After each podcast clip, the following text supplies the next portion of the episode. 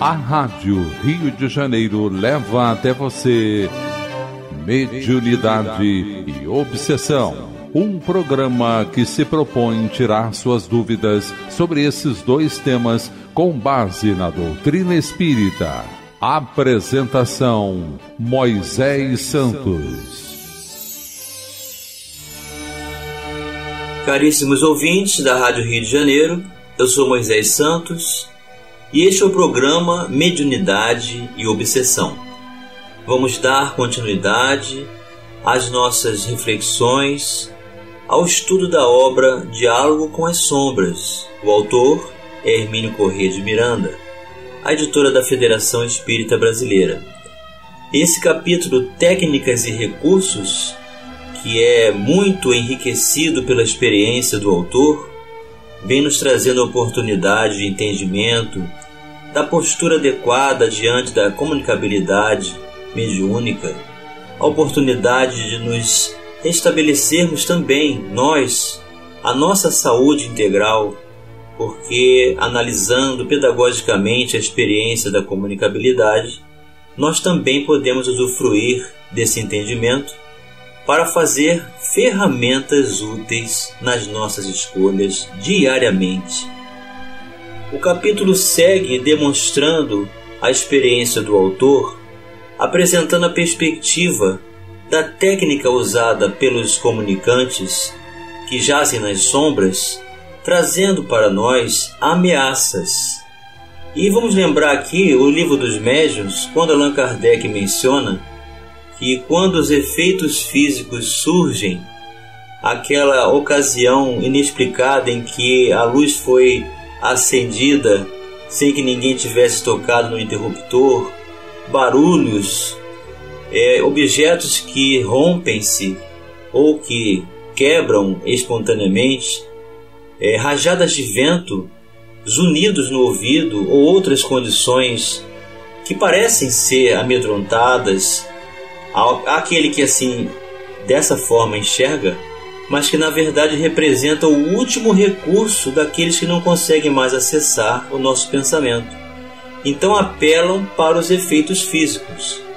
Da mesma forma, os espíritos trazem na comunicabilidade um teor de ameaça para que haja então temor, que haja o surgimento do medo, a insegurança, e é tudo que eles querem para não abordarem a própria condição em que vivem em dramáticas e complexas condições psíquicas, emocionais e espirituais.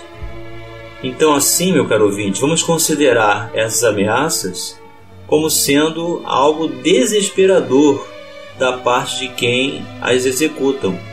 Da nossa parte, vamos permanecer convictos na fé, na segurança pessoal, no equilíbrio íntimo para desempenhar o trabalho. E Hermínio de Miranda retoma o ponto escrevendo: Nem sempre, porém, essas bravatas e ameaças terminam assim, amistosamente, no reencontro de dois seres que seguiram rotas diferentes, mas continuam a estimar-se e respeitar-se. Usualmente, o rancor está firme atrás delas, e pelo menos algumas das ameaças concretizam-se mesmo, sob variadas formas, pequenos incidentes na vida diária, mal entendidos entre familiares, doenças inesperadas, aflições maiores. No entanto, meu caro ouvinte, todas essas condições também são passageiras, são temporárias. O problema das ameaças merece alguma digressão mais ampla, porque ele tem implicações muito sérias no trabalho da doutrinação. Em primeiro lugar, como nos disse um espírito amigo, certa vez, não podemos colher rosas, nem jamais nos ferirmos nos espinhos. O que o autor quer dizer aqui é que quando buscamos o bem, nós vamos incomodar, nós vamos estabelecer alguma atitude de inveja, vamos despertar a condição adversa daqueles que permanecem nas sombras, e portanto alguns espinhos estão no meio do caminho daqueles que colhem rosas. Quanta verdade nesta imagem!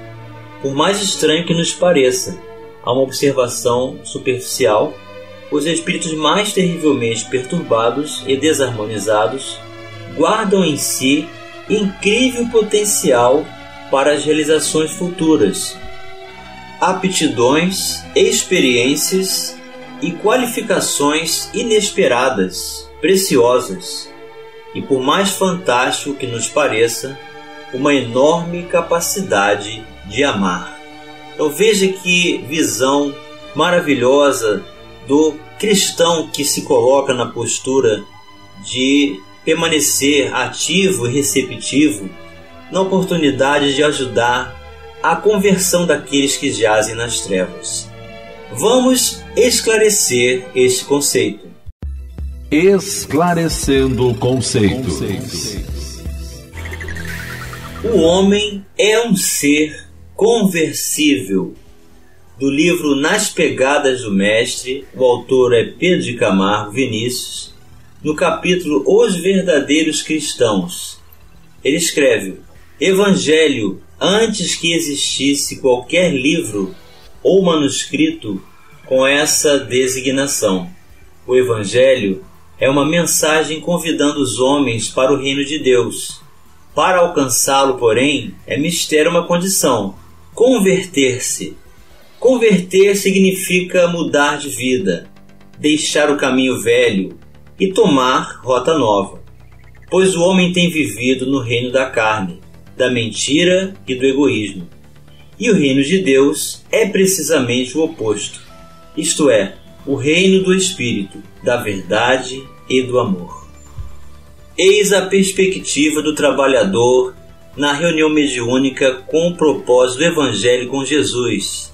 Reconhecer que todos podem converter-se, podem ser uma nova criatura, deixar o homem velho, realizar sua reforma íntima.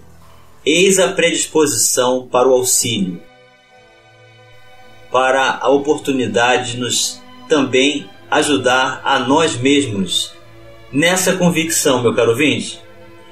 E o autor continua: um deles, muito difícil, agressivo, poderoso, quase inabordável, não pôde conter sua gratidão, depois de desperto. Beijou com emoção e respeito a mão de seu aturdido doutrinador o mesmo que ainda há poucas semanas ele daria tudo para destruir. Então veja aí a transformação, a conversão do entendimento de uma realidade nova para uma perspectiva de um rumo libertador na vida daquele que se permite a transformar-se. No trabalho mediúnico de desobsessão, temos, pois, que contar com os contratempos ferimentos e angústias, especialmente se deixarmos cair as nossas guardas. Isto é válido para todo o grupo, e não apenas para o médium ou para o doutrinador. O cerco aperta-se, ainda que estejamos guardados na prece e na vigilância. Vigiai e orai, disse o Cristo, segundo Marcos, para não cair em tentação, pois o espírito está pronto, mas a carne é fraca. Marcos capítulo 14, versículos 38. O espírito deseja a libertação, teme novas quedas, sonha com a paz, sofre a ausência de afetos muito profundos e, de certa forma, está pronto para a vida de um plano melhor e mais purificado, ou pelo menos não tão difícil e grosseiro como este mundo de provas em que vivemos. Mas, no fundo, mergulhado no corpo físico que o sufoca, sua vontade debilita-se e a fraqueza da carne vence as melhores intenções. Então, não é a carne propriamente que determina a queda, mas o espírito que se permite tornar-se fraco. Os seres desencarnados inferiores que nos vigiam, nos espionam e nos assediam. Sabem disso, tão bem ou melhor do que nós, e enquanto puderem, hão de reter-nos na retaguarda. Pelo menos, como disse um amigo espiritual muito querido, para engrossar as fileiras dos que estão parados. Mesmo com toda a vigilância e em prece, continuamos vulneráveis, e eles sabem disso. Quando esquecemos, eles nos lembram. Você pensa que é invulnerável? Quem poderá responder que é? E as nossas mazelas, os erros ainda não resgatados, as culpas ainda não cobradas, as infâmias ainda não desfeitas. Contudo, temos que prosseguir o trabalho de resgate, a despeito dos espinhos das rosas, das ameaças e, logicamente, de um ou outro desengano maior. É preciso estarmos, no entanto, bem certos de que em nenhuma hipótese sofremos senão naquilo em que ofendemos a lei, e jamais em do trabalho de desobsessão em si mesmo. Seria profundamente injusta a lei se assim não fosse. Então vamos ser punidos porque estamos procurando exatamente praticar a lei universal do amor fraterno e da solidariedade que nos recomenda o Cristo? Então isso é muito importante, meu caro ouvinte. Não é a reunião mediúnica que vai tornar mais difícil a nossa vida, senão aquilo que nós já plantamos e agora haveremos de colher no momento em que estamos mais preparados. Não aceitaremos a intimidação, mas não a devolveremos com a palavra ou um gesto de desafio que de provocação. É necessário não intimidar-se diante da bravata, mas sem cometer o engano de ridicularizá-la. Ou seja, nunca devemos subestimar as forças das trevas. Há uma diferença considerável em ser intimorato e ser temerário. Intimorato, meu caro ouvinte, significa destemido, sem temor, que age de modo corajoso e valente. E temerário significa que pode conter risco, em que há perigo, arriscado ou perigoso. Nossa bagagem de erros, ainda a resgatar, não nos permite usar o manto da invulnerabilidade, mas não deve deter os nossos passos na ajuda ao irmão que sofre. Mesmo que ele nos fira com a peçonha de seu rancor inconsciente, quando lhes estendermos as mãos para ajudá-lo a levantar-se, ele nos será muito grato se o conseguirmos, e no fundo, bem no fundo de si mesmo, ele, mais do que ninguém, deseja e espera que nós consigamos salvá-lo, pois que, por si mesmo, com seus próprios recursos, ele não o conseguiu ainda. E afinal de contas, se os espinhos nos feriram aqui e ali, também estaremos nos libertando das nossas próprias culpas. Vamos continuar refletindo sobre técnicas e recursos já já no próximo bloco. A Rádio Rio de Janeiro está apresentando Mediunidade e Obsessão.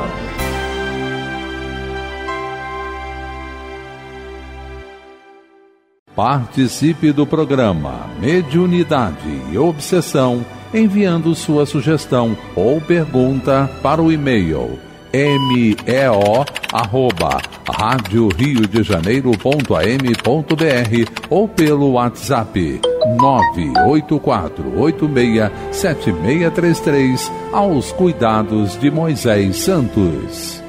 Apresentação Moisés Santos.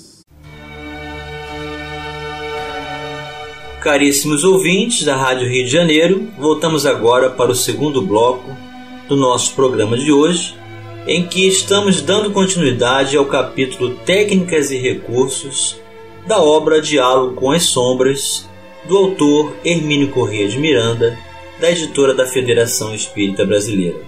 O autor está nos trazendo suas experiências, os seus conselhos e advertências regras e oportunidades de estruturas para que possamos melhor auxiliar as entidades que o mundo espiritual superior traz quando nos reunimos em uma reunião de desobsessão, uma reunião mediúnica, em nome de nosso Senhor Jesus Cristo. Ele dá continuidade dizendo: A regra, portanto, é esta: não ridicularizar a bravata, nem desafiar a ameaça não responder à ironia com a mofa, não se intimidar mas não ser imprudente. Mofa, meu caro ouvinte, significa zombaria. Regra semelhante poderia ser sugerida para responder à proposta, e esta precisa igualmente de algumas considerações à parte. Um grupo bem orientado e bem guardado pelos amigos espirituais invisíveis começará pouco a pouco a obter resultados que surpreenderão não apenas aos próprios componentes encarnados, como também aos desequilibrados, espíritos manifestantes. Estes não compreendem como um pequeno grupo, aparentemente tão frágil, tão reduzido, resistir à investida de tremendas e poderosas organizações espirituais, votadas há um tempo enorme à prática do mal. Inúmeros outros seres e grupos que tentaram no passado impedir seus passos deram-se mal e foram afastados sumariamente, de modo que, passado o rompante das primeiras agressões, os companheiros desvairados proporão barganhas e tréguas ou pequenas concessões. A imaginação é fértil e a experiência deles é longa no trato de situações como essa, a da resistência inesperada. A proposta pode ser um simples negócio. Estão acostumados a tais ajustes e transações. Acham que tudo tem seu preço e dispõem-se sempre a pagar o preço combinado por aquilo que lhes interessa se podem comprar nossa desistência, por exemplo, não hesitarão em propor uma barganha. Como, por exemplo, está bem, o que você deseja para parar com isso? Porque assim, meu caro ouvinte, eles estão numa organização enorme. A mesa, a reunião de desobsessão, na reunião mediúnica, é composta por no máximo uma dúzia de pessoas. E é o que eles enxergam. E eles acham que somos nós, os que detemos o poder e a capacidade de transformação de todos. Mas não somos nós. Na verdade, a espiritualidade superior, é o trabalho de Jesus. Mas eles nos enxergam, então eles vêm propor esses negócios. Parar com isso, entre aspas, é deixá-los fazer o que entendem, encerrar as atividades do grupo, ou dedicar-se a outros afazeres mais inócuos e menos prejudiciais aos seus interesses. Concordarão, por exemplo, em deixar de atormentar alguém a que particularmente estejamos dedicados, ou em liberar outros que mantêm prisioneiros no mundo espiritual, ou então nos oferecem coisas mais terra a terra, como dinheiro, posição e prazeres. De outras vezes, a proposição é mais sutil começam com elogios, exaltando nossas fabulosas virtudes. Você não sabe a força que tem, poderia arrastar multidões, dominar mentes. A um desses respondi que não sabia ainda como dominar a minha. E ele, imperturbável, sabe sim, você sabe, porque não fazemos um acordo. Outro convidou-me para pregar na sua instituição já referi aqui também aquele que me propunha desfazer um trabalho feito contra mim, ao que tudo indicava por ele mesmo. Aos que propõem desembaraçar-nos de pessoas que supostamente nos estariam atrapalhando, bem como aqueles que nos acenam com belíssimas posições nas suas organizações. Como dizia há pouco, a imaginação deles é fértil e habilidade ilimitada e muitos são os que se deixam fascinar por esse cântico funesto. Um deles me disse certa vez que eu ficaria estarrecido se soubesse daqueles que haviam concordado com arranjos semelhantes, de um espírito encarnado que nosso grupo estava particularmente interessado em socorrer. Nos foi dito que desistíssemos, porque ele não voltaria, já havia cruzado a ponte para o lado de lá ou ser desencarnado. Tinha tudo quanto queria, estava muito feliz. O negócio, evidentemente, fora bom para ambos os lados, o que na prática comercial indica uma boa transação concluída de maneira auspiciosa. Então é exatamente isso, meu caro ouvinte. A ilusão, a fantasia, a condição de nos mantermos com a satisfação no interesse próprio realizado nos leva a esses perigos. Duas observações básicas é preciso ainda fazer sobre tais propostas e acomodações. A primeira é mais do que óbvia, ou seja, as concessões que nos oferecem têm elevado preço, por mais inocentes que se apresentem à primeira vista. Além do mais, nada impede que desfaçam o trato, a qualquer tempo, quando não mais interessar-lhes o nosso concurso ou caducar a razão pela qual se valeram da nossa ingenuidade infantil. A cobrança virá então sobre aquele que concordou com o trato e que, de suposto aliado, passa a vítima inerme de sua própria tolice. A segunda observação é de que quando os nossos irmãos atormentados propõem semelhantes transações, com a finalidade de nos levarem a abandonar o trabalho, deixam de ajudar alguém ou fazer enfim qualquer concessão. É porque estão começando a sentir-se algo perplexos ante a resistência inesperada à sua vontade. Eles não estão habituados a fazer acordos para obter o que podem conseguir pela imposição e pela intimidação ou pelo terror. Tenhamos, porém, o bom senso de não procurar tirar partido da situação imatura e precipitadamente. A prudência continua a ser a melhor conselheira. Além disso, não podemos permitir-nos utilizar jamais métodos semelhantes aos seus.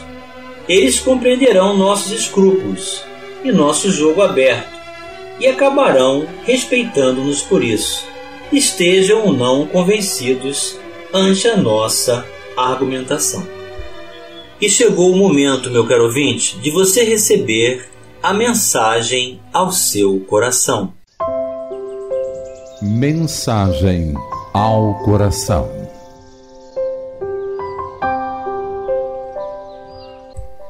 Do livro Palavras de Vida Eterna, psicografia de Francisco Cândido Xavier, pelo Espírito Emmanuel, evitando a tentação. Vigiai e orai para não entrardes em tentação. Jesus, Marcos capítulo 14, versículo 38. Vigiar não quer dizer apenas guardar, significa também precaver-se e cuidar. E quem diz cuidar, afirma igualmente trabalhar e defender-se. Orar a seu turno não exprime somente adorar e arquitetar-se, mas acima de tudo, comungar com o poder divino, que é crescimento incessante para a luz, e com o divino amor, que é serviço infatigável no bem. Tudo que repousa em excesso é relegado pela natureza à inutilidade. O tesouro escondido transforma-se em cadeia de usura. A água estagnada cria larvas de insetos patogênicos. Não te admitas na atitude de vigilância e oração, fugindo à luta com que a terra se desafia Inteligência parada e mãos paradas impõem paralisia. Ao coração que da inércia cai na cegueira. Vibra com a vida que escoa, sublime, ao redor de ti e trabalha infatigavelmente, dilatando as fronteiras do bem, aprendendo e ajudando aos outros em teu próprio favor. Essa é a mais alta forma de vigiar e orar para não cairmos em tentação.